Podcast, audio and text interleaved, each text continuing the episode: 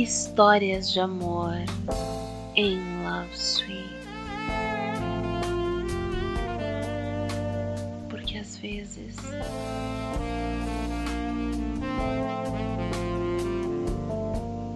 o cupido acerta.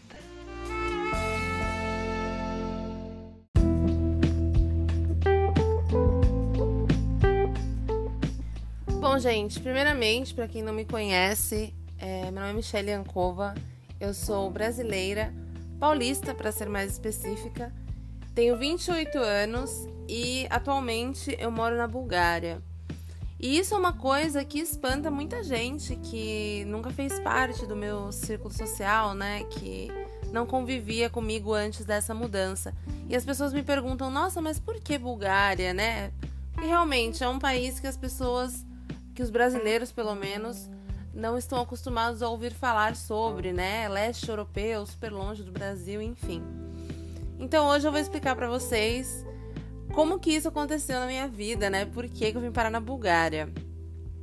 Seguinte, 2014, eu bem novinha lá, com os meus quase nulos planos, porque, né?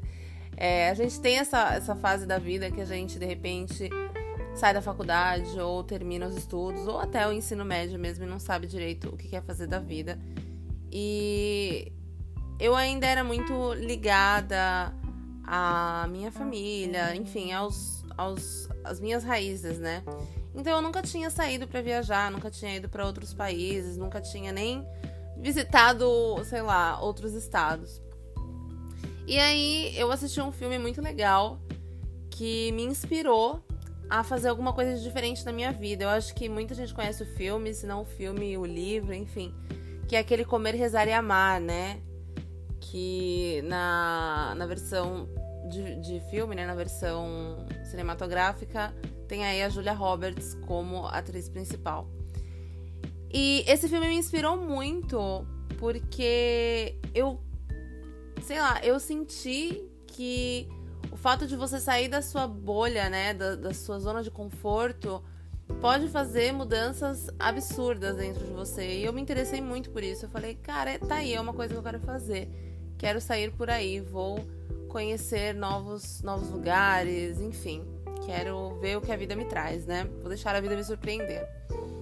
Então eu fui, e, e, conversei com uma tia minha que trabalhava em barcos já há um bom tempo e ela me deu essa ideia. Ela falou: Poxa, já que você é nova, né, e tem essa vontade aí de, de viajar, de fazer coisas diferentes, por que, que você não tenta começar a trabalhar em barcos, né, em cruzeiros?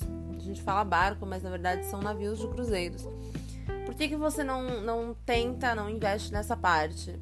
Eu achei muito interessante, fui atrás ela me ajudou é, para mandar currículo, enfim, para entrar nos sites. Ela me, meio que me guiou em todo esse processo de seleção. E aconteceu que deu tudo certo, consegui. Consegui. É, me chamaram. Demorou um tempo, demorou uns 10 meses, assim, desde que eu comecei até o final, quase um ano. Mas consegui, né? E fui trabalhar nos barcos. É, eu não vou entrar muito nesse, de, nesses detalhes, assim, de como era a vida nos barcos, ou enfim, não vou falar muito sobre isso porque não é o foco do episódio. Mas quem quiser, depois me manda é, mensagem de áudio aqui que eu vou falar a respeito. Enfim, estava eu trabalhando é, numa rota de cruzeiros pelo Caribe e era tudo muito novo para mim, né? Então eu ainda tava muito ansiosa, me sentindo meio destoada do resto das pessoas que estavam lá no barco. Tinha mais ou menos uns 800 tripulantes, só para vocês terem uma noção. E um belo dia, acho que foi, não sei, talvez na primeira semana minha nos barcos. Eu tava ali no, no restaurante do crew, né, da, dos tripulantes. E eu já tinha conhecido, eu embarquei como garçonete de bar, esqueci de falar. E eu já tinha conhecido é, um peruano, que, era, que é o Giancarlo, né, um grande amigo meu. E ele tava lá nessa parte de cru também do restaurante com um amigo. E ele me apresentou esse amigo dele, né? Falou: ah, olha, olha, Michelle, esse aqui é o Martin, meu amigo. E o Martin, ele é, eu não sei assim, para quem me tem nas redes sociais, já já viu como ele é, enfim, ele é, ele é alto, ele na época ele era muito mais forte. Enfim, o tipo de homem que eu gosto, né? Não tô falando que seja o tipo de homem que as pessoas, normalmente, as mulheres normalmente se atraiam, mas eu sempre gostei desse tipo de homem. E ele era com, com olho azul, enfim, né? Super padrão. Super padrão. E ele era tudo que eu que me atraía demais num homem. Então, eu fiquei super interessada nele, né?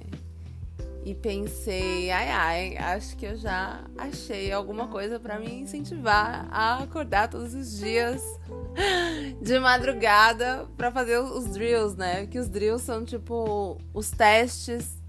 É, não são testes, são simulações de emergência, né? Que todo, todo cruzeiro tem. E, e os tripulantes têm que realizar o, essas simulações é, tem uma certa frequência. Faz tanto tempo que eu não, não, não estou nos barcos que eu não, nem lembro mais a frequência. Mas quem trabalha nos barcos sabe que é bem frequente. Então eu tava super animada, né? Falei, meu Deus, achei uma, um, um, um grande motivo para ter ânimo para fazer as coisas chatas desse lugar, né? Porque eu embarquei é, não muito preocupada em ganhar dinheiro, eu embarquei mais pela experiência. Então, não era uma coisa que me incentivava tanto saber que eu tava trabalhando demais, mas que eu ia ganhar muito também, porque eu não me importava muito com isso. Enfim, eu sei que eu comecei a tentar me aproximar desse cara, tal, né, do Martin. Só que o Martin, ele é ele sempre foi muito tímido. E eu sempre não eu, eu, sempre não fui tímida, né? Eu sempre fui muito extrovertida, eu sempre fui muito o oposto disso. E eu perguntei pro Giancarlo, eu falei, nossa, mas por que, que ele não olha para mim? Por que, que ele não fala comigo tal? E o Giancarlo falou, bom, não sei se pode ser por isso, mas assim, primeiro que eu sei que ele é tímido, segundo porque ele tem namorada. E aí, gente, o meu mundo meio que não vou dizer que meu mundo caiu, mas assim, rolou uma nuvem de chuva em cima da minha cabeça e eu fiquei muito chateada. Mas tudo bem, né? Brasileira não desiste nunca. Eu lembro que eu até comentei com um amigo meu, grande amigo meu, Hildo. Inclusive, saudades, Hildo. Beijos pra você. Comentei com ele, né? Ele tava junto comigo no, no restaurante da tripulação e eu vi o Martin assim de longe. Eu falei: esse cara ainda vai ser meu.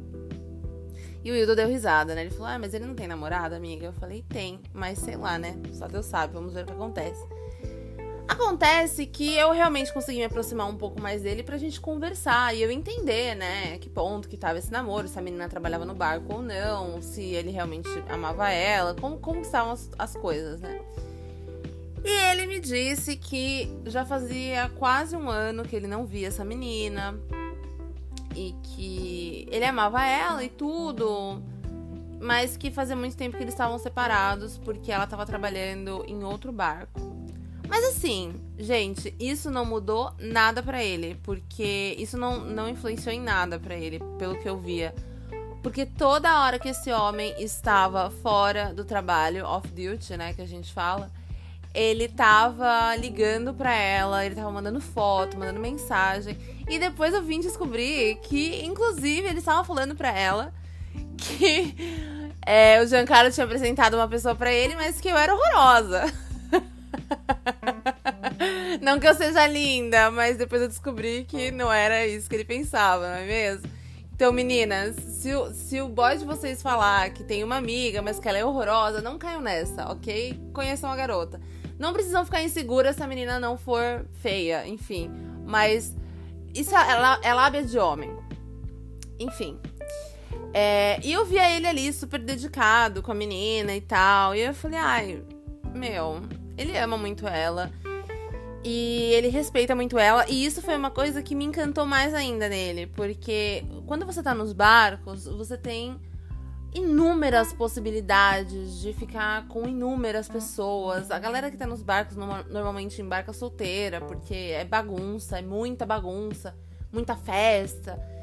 Então, aquilo para mim já era tipo, oh meu Deus, que homem perfeito. Tá quase um ano separado da guria e ainda assim é tão respeitador, é tão sabe? Tá sempre ali querendo falar, querendo saber. Coisa que vocês sabem muito bem que é muito difícil da gente ver no Brasil.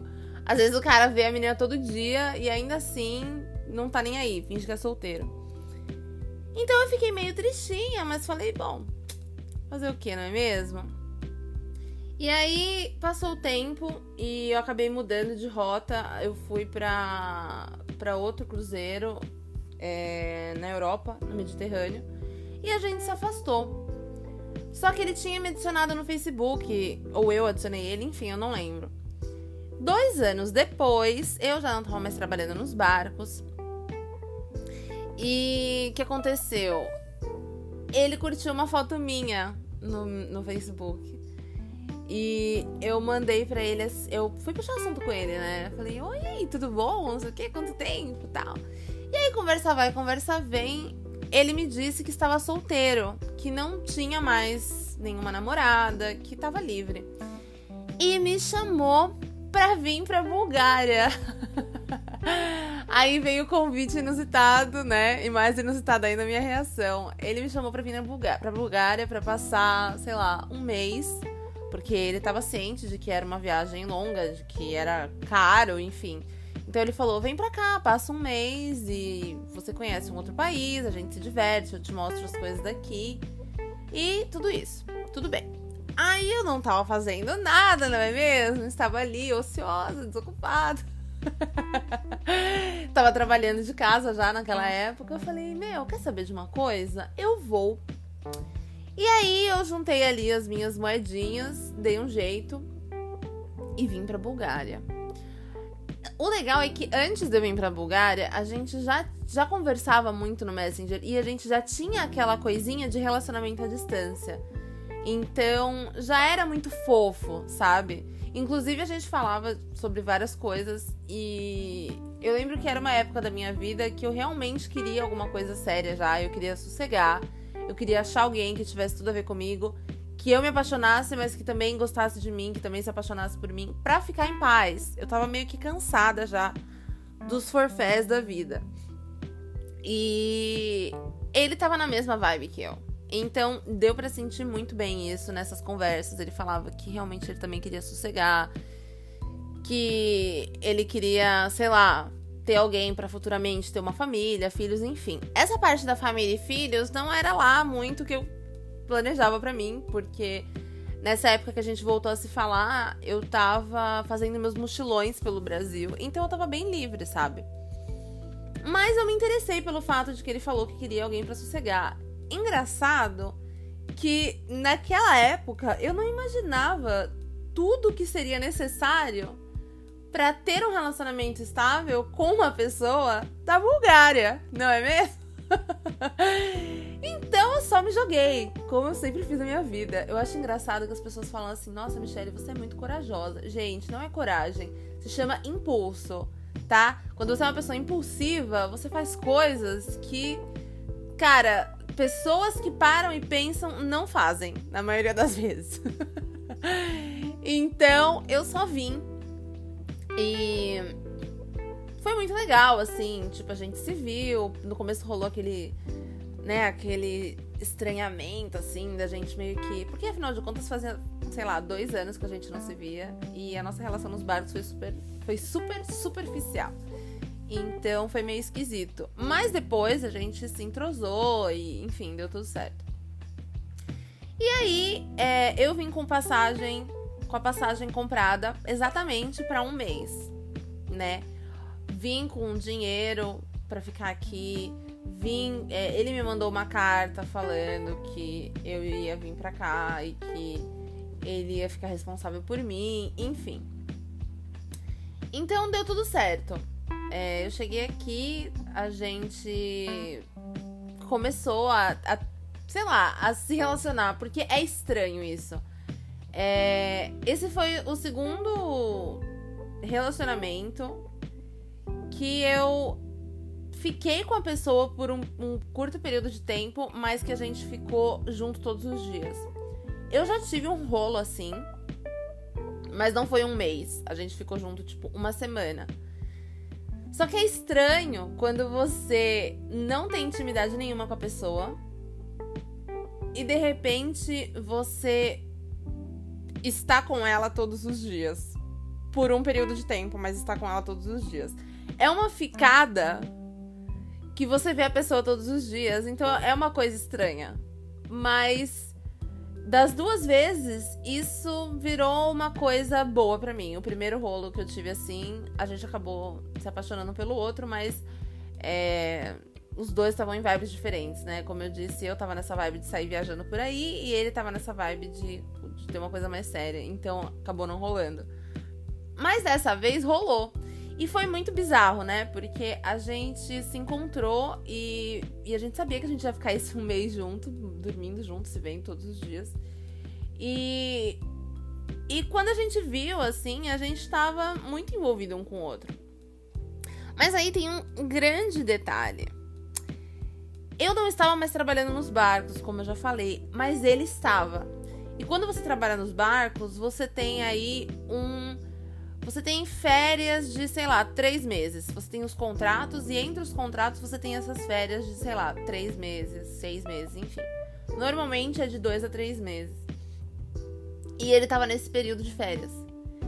Então, ele teria que embarcar no mês seguinte assim, em pouquíssimas semanas depois desse meu período de, de ficar aqui, depois que eu fosse embora, ele já praticamente estaria embarcando.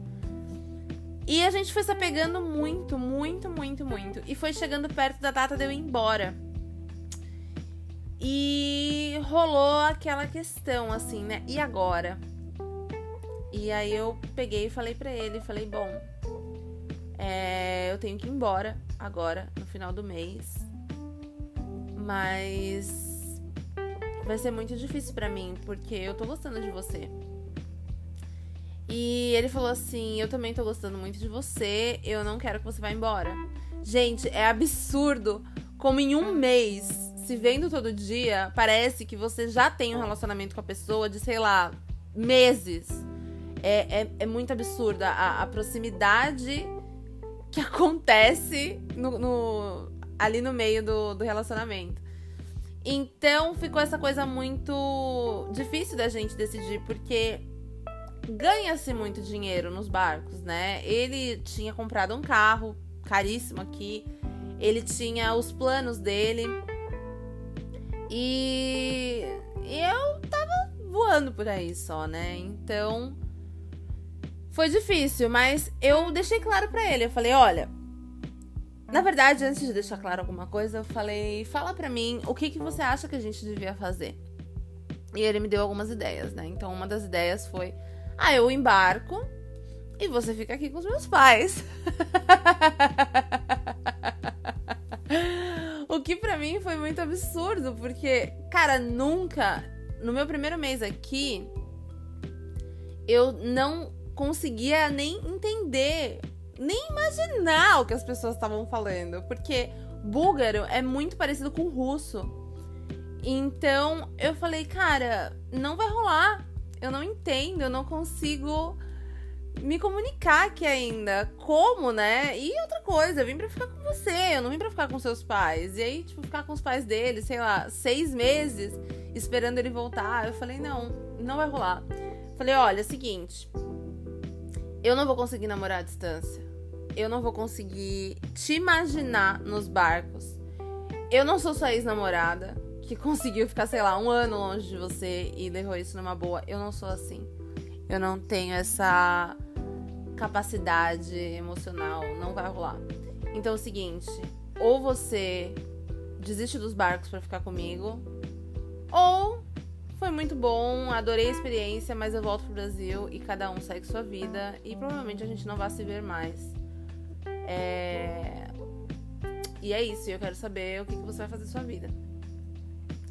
E aí foi uma conversa meio dramática, né? Porque ele não queria desistir dos barcos, mas também não queria desistir de mim. E eu queria que ele fosse feliz, mas ao mesmo tempo eu queria que ele fosse feliz comigo. então foi um pouco dramático isso. Rolou até uma Lana Del Rey de fundo. mas no final das contas, ele deixou em aberto, na verdade, né? Faltava uma semana para eu ir embora. E ele deixou em aberto, ele falou, eu preciso pensar. Eu falei, tudo bem. E aí que uma noite antes do dia que eu teria que pegar o voo pro Brasil, eu meio que deixei as minhas coisas arrumadas. Assim, é muito difícil eu arrumar mala, essas coisas muito antes. Eu nunca faço isso, eu sempre deixo, infelizmente. pra arrumar, sei lá, horas antes de viajar, né? Sei lá, 12 horas antes de viajar, 10 horas. Então eu já tinha deixado algumas coisas organizadas, só faltava colocar nas malas. É, e mesmo e assim e ainda assim eu estava tipo com o coração na mão, querendo muito que ele pedisse para eu ficar, que ele que ele resolvesse ficar, né? Que ele resolvesse não embarcar. E aí a gente foi num, num bar, assim, com uma amiga dele e tal. E a gente tava lá conversando e tal. De repente ele some, ele fala: Ah, eu vou ali no banheiro. Tá tudo bem. Só que esse banheiro dele demorou, sei lá, uns 15 minutos. E eu com a amiga dele conversando. De repente, eu tô conversando com ela e eu vou virar para trás e ela me segura. Ela fala: opa! Eu fiquei assim, o que foi? Ela, não, nada, olha pra mim. Daí, tipo, de, segundos depois que ela falou isso, ele vem e me abraça assim por trás. E quando eu olhei para trás, ele tava, tipo, com um buquê de flores, um buquê de rosas. E ele fala assim: é... Eu comprei essas rosas para você, para pedir para você ficar. Eu não quero que você vá embora. Ai, gente, dá vontade de chorar. eu não quero que você vá embora. Porque eu também não vou embarcar mais. Eu escolhi ficar com você. E, meu, sério, foi assim, uma das coisas mais lindas que já aconteceu na minha vida. Eu não lembro a última vez, assim, que eu fiquei tão feliz, tão emocionada, tão em choque, porque eu não esperava isso dele. E foi incrível, né? Eu falei, óbvio que eu vou ficar, eu aceitei, foi lindo. E aí eu acabei ficando mais dois meses aqui, que era o tempo que eu podia ficar, né? Três meses. E no final desses dois meses rolou um outro drama, por quê? É, já que ele não estava mais nos barcos, ele podia ir comigo pro Brasil, porque eu não podia mais ficar aqui e eu não queria mais ficar sem ele. Então ele podia ir comigo pro Brasil. Só que a gente sabia que ia ser complicado manter esse relacionamento, porque para vocês terem uma noção, a passagem de ida e volta pros dois da Bulgária pro Brasil é mais ou menos 10 mil reais. Então ia ser tipo 10 mil reais a cada três meses. Porque eu ia passar três meses aqui, ele ia passar três meses lá. Além de todo esse dinheirão que a gente ia gastar, ele nunca ia poder ter um trabalho fixo aqui, porque, né, nunca que iam deixar ele viajar tanto. Então, é, a gente tava conversando e eu falei, bom, e aí? Como que a gente vai fazer? A única solução. Eu procurei outras soluções. Eu procurei é, uma maneira de ficar aqui com visto de estudo, de ficar aqui com outros vistos. E não tava rolando. Então a gente conversou e eu falei: bom, a maneira mais viável que tem para eu continuar aqui é se a gente casar. E foi engraçado porque nenhum dos dois estava pronto para casar, né? Então foi uma coisa estranha porque a gente ficou naquelas tipo, tá. eu tô muito apaixonada por essa pessoa, mas casamento é uma coisa muito séria. Então, será?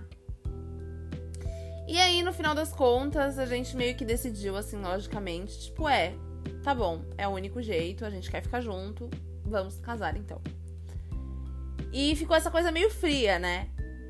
Só que aí, depois de. Aí a gente combinou, tipo, então a gente vai casar. Então agora, quando a gente for pro Brasil, a gente já acerta os documentos e tá tudo certo. E eu pensei que ia ficar elas por elas, né? Só que eu sou uma pessoa muito romântica, né? Eu costumo dizer que eu sou muito Julieta. Não vou mentir que aquilo quebrou um pouco meu coração, o fato de não ter acontecido um pedido formal e pá, e, tipo aquela coisa de filme.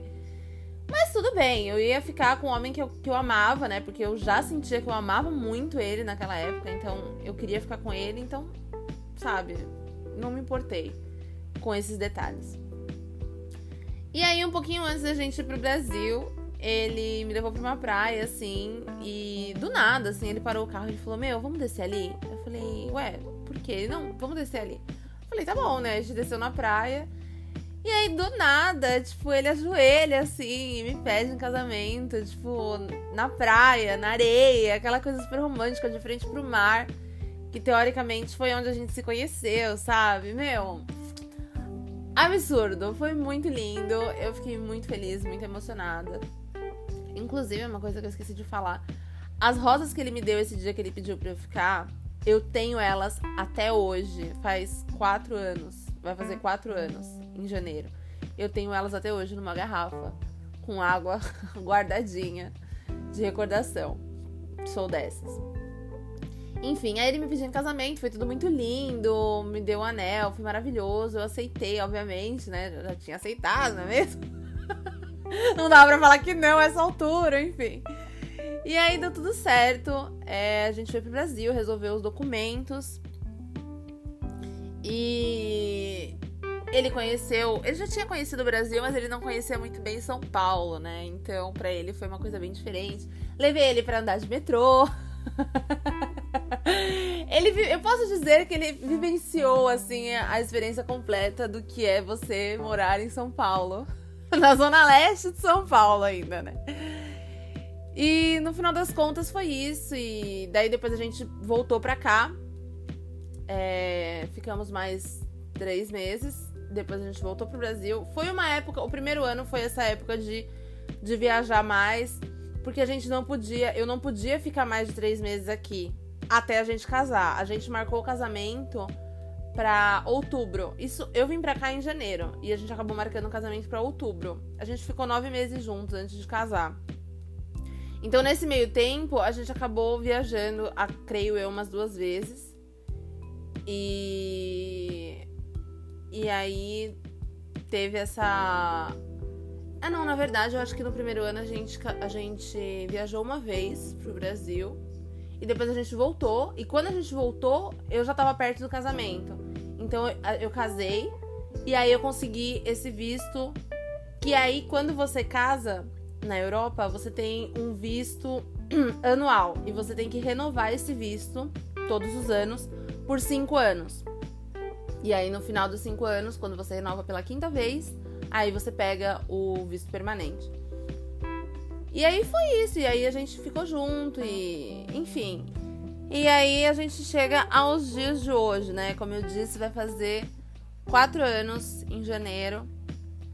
E, cara, eu não vou dizer para vocês que casamento é a pior coisa do mundo, mas também não vou dizer que é a melhor coisa do mundo é muito complicado você dividir a sua rotina com uma pessoa, você entra, é como se você entrasse assim, é, como, como se você visse a pessoa com uma lupa de aumento absurda. Você conhece literalmente todos os defeitos dela, todas as manias dela, mas você também conhece é, coisas que normalmente a gente guarda bem no fundinho assim do nosso coração, no nosso consciente.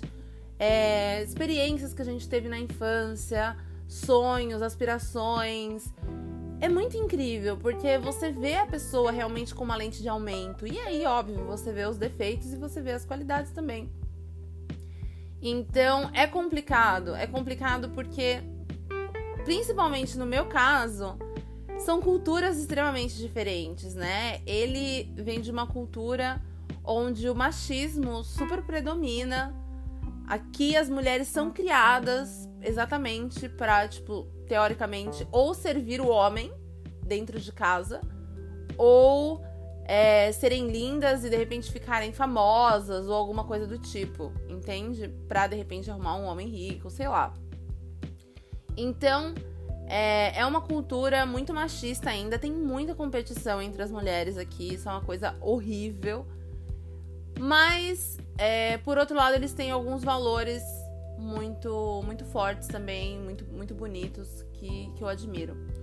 Então, é diferente, né? Muito diferente essa cultura deles para a cultura do Brasil. Porque mesmo que a gente tenha o machismo no Brasil, é, Cara, faz um tempo já, né, que as mulheres não são criadas mais para satisfazer os homens. A gente, as mulheres, pelo menos, creio eu que nessa, nessa minha geração, não sei, na geração da minha mãe, eu acho que ainda era um pouco assim, era bastante assim. Mas na minha geração, as mulheres, é, pelo que eu vejo, né, as mulheres foram criadas para estudar e trabalhar e arrumar um bom emprego e serem independentes, por mais que o machismo da sociedade ainda seja essa coisa tóxica, né? É, não é que nem antigamente. E as mulheres brasileiras são muito livres, né? A gente é muito livre, a gente é muito espontânea, a gente gosta de, de se expressar muito. E o pessoal aqui não é tão assim. Eu não sei nos outros países, mas aqui no leste europeu, pelo menos, é, a galera é muito contida. Então, por exemplo, você vai num bar, se tem alguém dançando, é, meu, todo mundo em volta tá olhando, pensando e provavelmente comentando. Essa pessoa está drogada, essa pessoa está alcoolizada, não é normal. Entende? É uma coisa muito pré-histórica ainda, sabe? As pessoas aqui não têm liberdade de expressão. É, é muito difícil você fazer amizades, assim, que nem a gente faz em São Paulo, né? Que nem a gente faz no Brasil, conversando com qualquer pessoa, enfim. Aqui a galera te olha super feio se você tentar alguma aproximação e é complicado. Muito provavelmente por tudo que a Bulgária sofreu, é, eles saíram do comunismo faz pouquíssimo tempo, as coisas eram bem diferentes. Eles foram escravos dos turcos por muito tempo também. Então rola aí todo toda uma cultura, toda uma sociedade que foi se, se criando, que foi se construindo em cima de sofrimento e, enfim. Por isso que eu não julgo, sabe? É, eu não julgo, eu procuro não julgar. Claro, né? Você fica chateada, você fica irritada quando de repente alguém te trata com arrogância ou te trata mal. Mas eu aprendi a ver isso com olhos de. De repente, pode ser que as pessoas aqui sejam assim por essa cultura, enfim. Tem muito brasileiro mau caráter, muito brasileiro arrogante. Também tem muita competição entre mulheres na nossa sociedade. Mas, cara, é bem diferente. É bem diferente. Então, assim, as culturas são muito diferentes e isso, isso, isso causa muito choque na convivência. Isso causa muita, muito conflito na convivência. Causava mais, né? Hoje em dia a gente se entende melhor. Mas já causou muito conflito, sabe? questão de, de roupa, questão de, de deveres de casa, do homem búlgaro achar que a mulher tem que fazer tudo para ele. E a minha sorte é que por mais que ele tenha essa criação, que ele tenha essa sociedade, essa, perdão, ele tenha essa criação, ele tenha esses conceitos, esses valores na cabeça dele, é, ele é uma pessoa de mente aberta. Ele é uma pessoa que tá ali disposto a aprender, entende? Ele é uma pessoa muito boa e uma pessoa que não se importa de de repente aprender coisas novas e abandonar velhos conceitos. Por isso a gente está dando certo até agora. Então, hoje em dia, ele entende que as tarefas domésticas têm que ser divididas, a gente divide tudo, divide conta, divide tarefa doméstica, divide um monte de coisa. Porque eu acredito que tenha que ser assim. Ah, Michelle, mas eu tô num relacionamento onde meu marido trabalha e eu fico em casa. Cara, se funciona para vocês, amém. Que vocês sejam muito felizes e que tenham tudo que vocês desejam e que dê muito certo por muitos anos mais. Mas para mim não daria certo. Então a gente divide muito bem as coisas e ele aprendeu bastante comigo, eu aprendi bastante com ele, me tornei uma pessoa mais responsável, mais dedicada ao lar, né, que eu nunca fui, mas me tornei por ele. Então hoje a gente tem uma vida bem legal, tem as nossas brigas, os nossos desentendimentos, como todo casal tem. Mas casamento é isso, gente. Quando você se junta com alguém, na verdade, ultimamente eu, eu até nem tô levando tanto em consideração o casamento em si, né? O matrimônio. Eu tô levando em consideração o amor que a gente tem. Quando a gente briga, tem algum desentendimento assim, é isso que eu falo para ele. Eu falo, poxa, foda-se o casamento, foda-se que a gente tá casado. E, tipo, quando você está casado, você não pode jogar o casamento pro alto, você tem que ficar com a pessoa. Não, cara, não, não pensemos assim.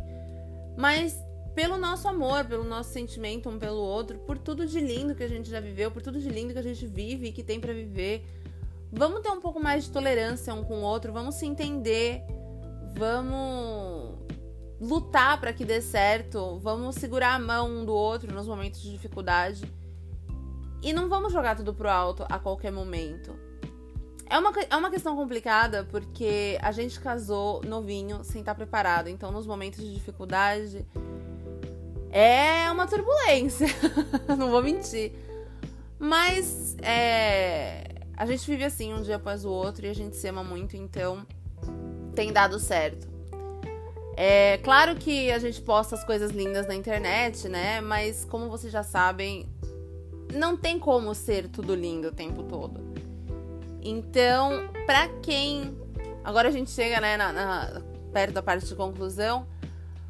Pra quem não conheceu ainda um, o amor da vida e acha que. E se preocupa com isso, né? Porque tem gente que também não se preocupa. E tudo bem também. Mas digo, para quem se preocupa, para quem pensa, poxa vida, tanto relacionamento, nenhum dá certo, tanto relacionamento, ninguém tem a ver comigo. Gente, tem muita gente nesse mundão, sabe? É muita gente. É, com certeza você deve ter, sei lá, milhares de pessoas que tenham a ver com você.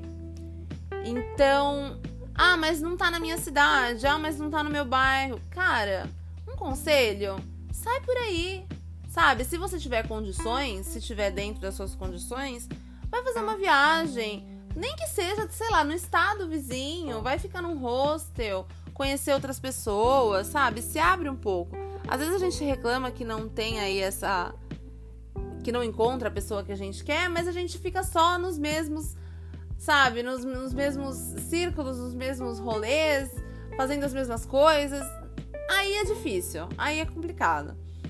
Então se abra mais, vá viajar, vá conhecer outras pessoas, vá fazer coisas que você nunca fez, de repente, vai se aventurar por aí sei lá, praticar um esporte que você nunca praticou, ou não sei, sabe? Ir para algum, sei lá, eu conheço gente que já que conheceu o namorado em retiros espirituais. então assim, é bem aleatório. Mas com certeza existem milhares de pessoas que dariam super certo com você. Não desista. E para quem tá pensando em casar ou, enfim, para quem tá pensando em casar, eu digo, conheça muito bem o seu parceiro antes de você casar. É, amor, só amor, não mantém casamento, não mantém relacionamento. Então seja uma pessoa independente, tenha sua independência financeira para não se escorar no outro. Não permita que se escorem em você, porque é uma coisa complicada, a menos que os dois estejam de acordo com isso, mas é, seja sempre bem claro com relação às suas expectativas e com relação ao que você sente, né? E espere isso da pessoa que tá com você, cobre isso da pessoa que está com você. Porque sem clareza é complicado. E para quem já casou, meu, tamo junto. Eu entendo que não é fácil. Cada dia é, a, a, gente costuma matar um leão por dia, né? Pra, pra conseguir vencer esse, esse jogo aí da convivência. Mas quando, como eu disse, o amor, só o amor não sustenta o relacionamento, mas quando existe amor, existe é, paciência. Tem, o amor ele ajuda a criar essa paciência, essa resiliência, essa tolerância. Então, quando você estiver muito puto ou muito perdido ou com muita raiva por coisas mínimas, olhem bem, vejam bem, coisas mínimas, tá? Não tô falando traição, essas coisas. Isso vai de cada um. Mas eu tô falando coisas mínimas, tipo, porra, falei já pra ele não deixar, sei lá, toalha em cima da cama. Tô cansada de falar pra ele me ajudar a arrumar a casa, não aguento mais. Quando vocês passarem por isso, reflitam da seguinte maneira: já, já houve diálogo a respeito disso? A gente já falou sobre isso? Quantas vezes? Adiantou? Não adiantou? Que outras medidas eu posso tomar? Sabe? Mas tenham um pouco de. Respirem fundo e saibam que acontece. Esse tipo de, de situação acontece. Vocês vão ter crises. Eu já tive crises no meu relacionamento. Nenhum casamento é perfeito. Nenhum relacionamento é perfeito. O fogo da paixão não se mantém, sei lá, por mil anos. Em algum momento vocês vão cair na rotina e ficar naquela coisa normal. E tudo bem. Enquanto houver amor e respeito, tudo bem. E veja lá, eu não tô falando que o tesão vai acabar. Eu tô falando que a paixão, essa coisa louca, ensandecida de começo, de você não conseguir ficar sem a pessoa, de você ficar desesperado, isso vai acabar, obviamente. Mas o tesão é importante que exista ainda. Mas é isso, gente. Tenham paciência um com o outro, conversem bastante com seu parceiro e não desistam. Não desistam de encontrar o amor da vida de vocês, porque, olha só, né? Eu encontrei o meu na Bulgária. Quem diria, não é mesmo? Então é isso. Esse foi o episódio de hoje. Eu espero que vocês tenham gostado. É, curtam a página do podcast no Facebook. E é isso, gente. Muito obrigada por me escutarem até agora. E a gente se vê num próximo episódio.